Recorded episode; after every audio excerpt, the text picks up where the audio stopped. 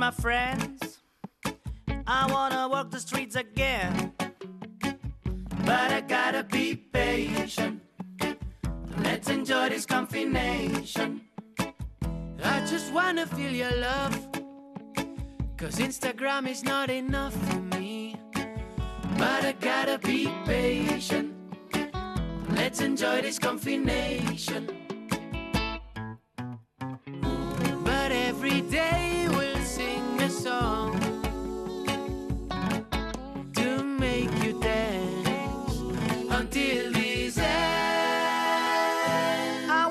See my friends. I wanna walk the streets again, again, again, but I gotta be patient. Let's enjoy this combination.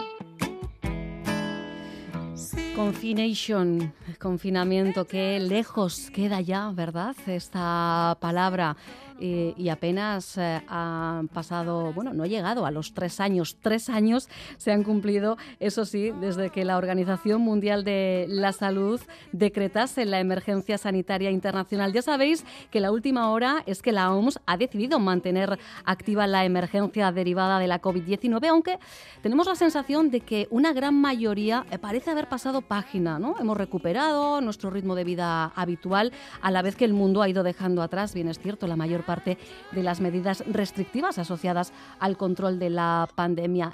¿Es eh, solo percepción? ¿O es una realidad? Eh, ¿Percibís que estamos en emergencia sanitaria? Hemos salido a la calle para comprobarlo no debería seguir siendo una emergencia. Yo creo que tanto como emergencia no es, fue emergencia en su momento, pero ahora en este momento no creo que sea un tema súper preocupante. Pues yo creo que nos teníamos que preocupar. Estamos teniendo cuatro días y después nos abren las puertas. Por lo que dicen, ¿no? Están quitando ya las protecciones y demás, pues se supone que ya está pasando, vamos. Y ahora mismo ya no, convivimos con ello, nos podemos poner una vacuna si queremos, pero yo creo que ahora mismo ya no sería una emergencia. Al final yo sí que creo que poco a poco ya se va a hacer como una enfermedad más común, como la gripe y así, pero bueno, sí que es verdad que los que son así un poco más de riesgo, pues igual no nos cuesta nada y ellos se sienten más que nada por tranquilidad para ellos, igual no nos cuesta. Hay que recordar que el coronavirus SARS-CoV-2, el responsable de la COVID-19, ha provocado hasta la fecha más de 670 millones de casos en el mundo y más de 6,8 millones de fallecimientos. Son los datos que arroja el recuento independiente de la Universidad Johns Hopkins, que monitoriza la situación del coronavirus con los datos generales de todos los países del mundo desde el inicio de la pandemia. Pero más allá de datos, más allá de cifras, ¿en qué momento nos encontramos? ¿Qué retos?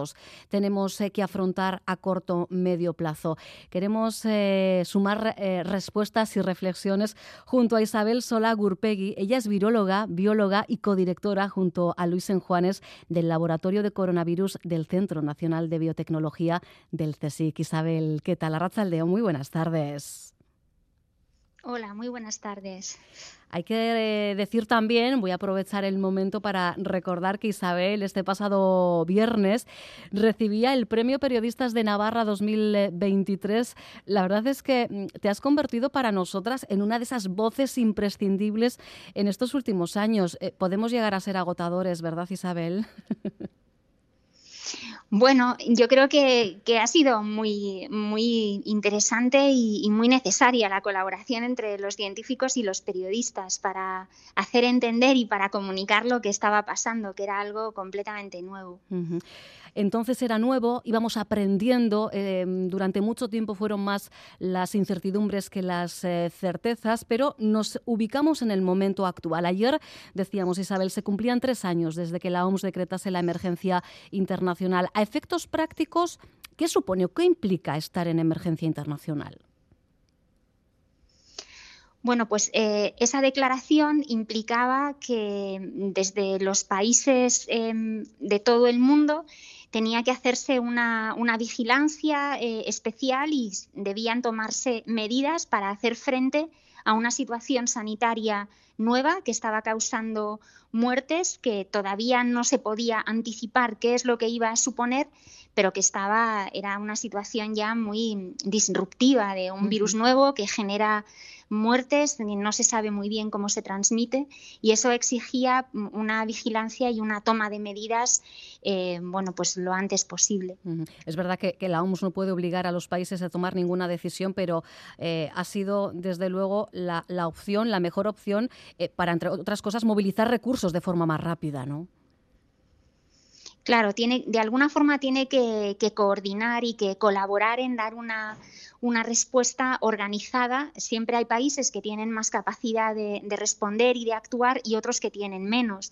Y de ahí que mm, se tenga que, coordinar y apoyar porque esto era una emergencia mundial. Eh, y digamos que si hay países que no tienen capacidad de respuesta, pues hay que ayudarles a, que lo hagan en beneficio de todo el mundo. Sigue siendo, eh, así lo confirma la OMS, una enfermedad infecciosa peligrosa, pero eh, a su vez hemos ido recuperando eh, nuestra vida. y también, de forma paralela, mientras volvíamos a nuestras rutinas, lo cierto es que el virus ha seguido circulando, Isabel, y perfeccionando su capacidad para transmitirse y para generar nuevas variantes. Sí, eh, eh, hemos ido recuperando de alguna forma la normalidad gracias a que hemos construido la inmunidad, que es lo que nos protege de, la enfermedad severa sobre todo. Y esto nos lo han dado las vacunas y el hecho de que el virus haya circulado. Pero seguimos conviviendo con él. El virus no va a desaparecer y el virus tiene un millón de formas de eh, ir escapando a la resistencia que nosotros le oponemos. Es decir, evadir nuestra respuesta inmune y hacerse más transmisible. En eso es un maestro y siempre vamos a ir eh, por detrás de él. Entonces, esa convivencia nos... Mm, por una parte, tenemos que vivir nuestro día a día de la mejor forma posible, pero con la idea de que el virus sigue ahí, sigue causando infecciones y sigue causando muertes, sobre todo en personas más vulnerables, y no podemos desatender el hecho de que la forma de protegernos es la inmunidad. Por tanto, hay personas que pueden ir necesitando revacunarse cada vez que la inmunidad va bajando, que es lo que sucede, que no se mantiene toda la vida, sino que, que, se va perdiendo poco a poco. O sea, que se trata de mm, convivir, o sea, la convivencia con el coronavirus está llamada a ser oficialmente la nueva normalidad, pero convivir de manera segura, Isabel. Sí, de manera eh, responsable y de forma segura. Digamos que la pandemia nos ha enseñado qué cosas funcionan y qué cosas eh, no funcionan.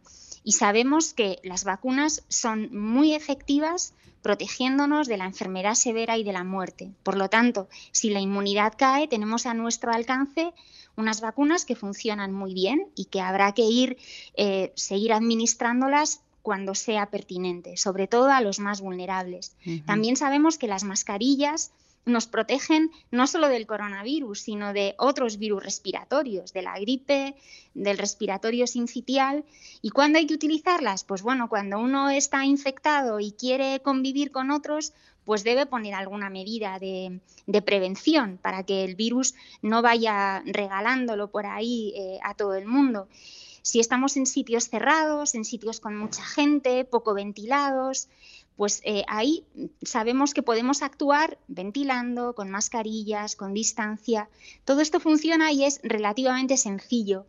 Y podemos, en, momentos en los que hay más virus circulando, sobre todo el invierno, por ejemplo, pues es una forma de evitar las infecciones. Mm. Lo que ocurre es que mm, ahora mismo lo vamos a ver en el plazo de una semana, ese reducto, el último reducto de, la pandemia, el uso de mascarillas eh, en el transporte público al menos tiene los días eh, contados va a dejar de ser obligatorio, una obligatoriedad que se va a reducir a partir del próximo martes a farmacias, a centros sanitarios, a hospitales, residencias. Y la impresión que tenemos es que a medida que van eh, cayendo esas medidas, eh, lo hemos percibido eh, en ese goteo constante en los diferentes países del mundo, parece que como sociedad, como ciudadanos particulares, nos vamos como desapegando, que las lecciones aprendidas se nos olvidan demasiado rápido, Isabel. Sí, a ver, es, supongo que, es humano, que todo el mundo queremos eh, vivir eh, libres de cualquier clase de atadura y una mascarilla, aunque no sea una gran atadura, pero lo es. Y queremos olvidarnos los malos momentos y, bueno, pues queremos disfrutar de todas las libertades. Y, así es.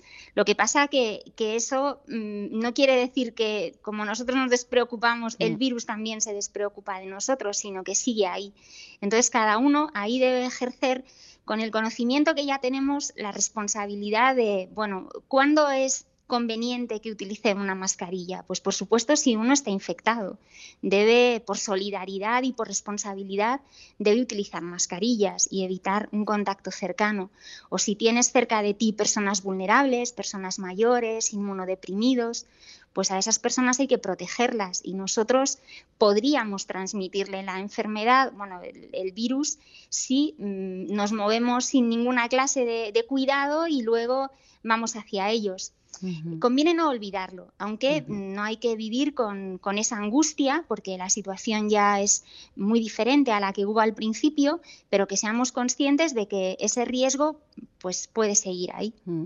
Pero fíjate que lo, mismo que está ocurriendo con el cada vez eh, menor uso, incluso eh, en los lugares en los que seguía siendo obligatorio, eh, lo sabido que han tratado de, esquivar la norma, está ocurriendo de alguna manera con, con, la vacuna. La campaña de la cuarta dosis arrancaba en octubre, primero para la población vulnerable, ahora ya está abierta al resto de la ciudadanía y hemos hecho una pequeña recogida entre nuestros compañeros y compañeras de, de equipo de lo que venimos escuchando en la calle, en conversaciones, a veces directa con nuestro entorno, pero bueno, otras veces mientras nos estamos tomando el café de, la mañana y se escucha, eh, entre otras cosas, Isabel decir, bueno, ¿yo para qué me voy a dar la cuarta vacuna si ya no hace falta, si esto es como una gripe? Uf, pues es que a mí me sentaron fatal las anteriores, así que yo ya no, no me atrevo con ninguna más. Eh, pues si ya no estamos en pandemia, ¿para qué voy a volver a vacunarme? Este tipo de mensajes hay que contrarrestarlos en alguna medida. Sí, es un poco, mm, en la medida en la que vemos que las cosas siguen con bastante normalidad, pues eh, decimos, ¿para qué? ¿para qué necesito yo una vacuna? La realidad es que todas las infecciones respiratorias, el coronavirus, la gripe, la inmunidad que nos da la vacuna o la que nos da la infección no son para toda la vida. Y la tendencia es a que van bajando y cada vez vamos perdiendo protección. ¿Cuánto tiempo dura ese proceso de, ir perdiendo la protección? Pues no lo sabemos aún a ciencia cierta. Si es un año, si es un año y medio, dos, es algo que está en proceso de estudio. Pero es verdad que eh, vamos a ir perdiéndola. ¿Y cómo la recuperamos? Pues o bien infectándonos o bien vacunándonos. Y uno puede pensar, bueno, pues si me infecto, mm, tampoco pasa nada. Bueno, pues eh, infectarse sigue teniendo riesgos. Aunque no nos lleve al hospital, aunque no tengamos una infección severa, cada vez hemos aprendido, lo estamos aprendiendo, que el coronavirus deja secuelas. Incluso en infecciones muy leves hay personas hasta un 10, un 20%, y no se sabe muy bien por qué, pero que tienen secuelas de distinta naturaleza, neurológica, respiratorias, cansancio. Son secuelas muchas veces que te impiden volver al trabajo o recuperar tu vida normal. Entonces, puestos a mantener la inmunidad, es preferible recuperar inmunidad con la vacuna que exponiéndonos a infectarnos. Entonces, con el riesgo que esto puede tener a largo plazo. Esto debe ser una motivación eh, para mm, seguir protegidos de la forma más segura posible, que es lo que nos dan las vacunas y para, eh, en este caso, vosotros, vosotras también es una motivación para seguir eh, investigando. Eh, tenemos que recordar, las vacunas, es verdad que frente al COVID llegaron en tiempo récord, en un plazo de 10 meses, y ya desde el inicio de la investigación de vacunas contra la COVID se empezó a hablar de vacunas intranasales, que es en lo que venís trabajando en tu laboratorio, Isabel. Sí, eso es. Digamos que las vacunas que se han autorizado son fantásticas, son las que nos han permitido volver a la normalidad y nos protegen sobre todo de, la enfermedad severa y de la muerte, pero no impiden que el virus siga circulando que es lo que, es lo que sucede, porque son intramusculares y nos dan una clase de inmunidad que es la que circula por todo el cuerpo, la que llega muy bien a los pulmones, y la que nos protege. Pero recordemos que este es un virus que entra por la nariz y que a través de la mucosa respiratoria llega al pulmón. Entonces, lo más conveniente es conseguir una inmunidad que actúe ahí en la puerta de entrada, como un guardián que ni siquiera le deja al virus entrar, con lo cual no hay infección y eh, no puede haber enfermedad. Y esa clase de inmunidad, que es la inmunidad de mucosas, es la que se consigue cuando la vacuna, en lugar de inyectarse en el músculo, se da en la nariz. Y nosotros estamos trabajando en una, en una vacuna que tenga esas características y que dé una inmunidad que llamamos esterilizante, porque no solo protege de la enfermedad, sino que impide que nos infectemos y en qué punto nos encontramos de la investigación, porque eh, bueno, pues eh, en este tiempo eh, ha habido em, momentos para pisar el acelerador, pero también para frenar, ¿no?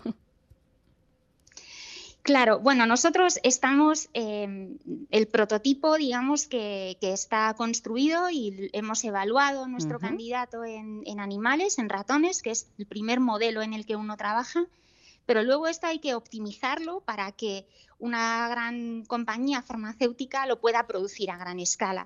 Y eso implica cambios, no es lo mismo trabajar en la pequeña escala de tu laboratorio que, en una gran escala como es una, una empresa. Entonces tenemos que optimizar cosas para que eh, hacerlo trasladable. Y eh, estamos en ese proceso de optimización. Em, hay que hacer nuevos, nuevas evaluaciones en otros modelos animales, no solo el ratón, como exigen las agencias reguladoras para poder autorizar la vacuna. Y todavía digamos que hay aspectos que no son propiamente el corazón de la vacuna, pero son una serie de elementos fundamentales para que esa vacuna pueda llegar a la población y estamos en esa etapa. Es cierto que ahora las vacunas ya no son una prioridad tan grande porque, como decíamos, tenemos algunas que funcionan muy bien eh, y que nos han permitido recuperar un poco la normalidad, pero sigue siendo un desafío mejorarlas y conseguir vacunas que, den esta protección completa, incluso frente a la infección. Y en eso estamos. efectivamente, además, eh, si tenemos en cuenta que, como comentábamos, estamos llamados a convivir con el coronavirus, todo lo que sea mejorar, eh, el concepto, desde luego, de inmunidad esterilizante eh, suena muy bien para todos los oídos, Isabel. Sí. Sí, pues bueno, hay que, hay que seguir trabajando en, en eso no solo para esta pandemia, sino para estar mejor preparados para cualquier cosa que pudiera suceder. Ojalá nunca lo veamos, pero la posibilidad está ahí y no podemos cerrar los ojos. Mm. Eh, ¿Tiene sentido que, mm, bueno, es verdad que, eh, bueno, en su momento se llegó a hablar, eh, incorporamos en nuestro vocabulario el término gripalizar, aunque es verdad que las infecciones por SARS-CoV-2 no, no, han sido estacionales, pero ¿tendría sentido el día de mañana incorporar esta vacuna al calendario vacunal? Bueno, pues eh, posiblemente, ya digo que mm, la historia con, este virus, aunque se nos ha hecho muy largo, pero son tres años. Entonces, eh, todavía no tenemos claro al 100% eh, cuánto tiempo dura la inmunidad y, por tanto, cada cuánto tiempo conviene dar una nueva dosis de vacuna podría ser cada año, como sucede con, el virus de la gripe. Es cierto que, este virus cambia, no tanto como la gripe, pero tiene la capacidad de cambiar. Entonces, en cuanto se tenga un poco más el conocimiento de en qué momento es el mejor para dar una nueva dosis de vacuna, pues podría ser conveniente quizás darla a la vez que se da la de la gripe, para simplificar el proceso. Una vez que uno va al centro de salud, pues te podrían poner las dos vacunas al mismo tiempo. Pues veremos. Esto, eh, insistimos, eh, es teorizar ¿eh? sobre lo que está por venir, pero bueno, no deja de ser interesante, ¿no? Tratar de guionizar lo que tenemos por delante. Entendéis, ¿verdad? Escuchando a Isabel Sola, por qué ha recibido el Premio Periodistas de Navarra 2023, por hacernos fácil lo que durante mucho tiempo ha sido más que difícil, una tarea complicada. Isabel Sola, un placer, como siempre, fortísimo el abrazo. Muchísimas gracias. Igualmente, un abrazo.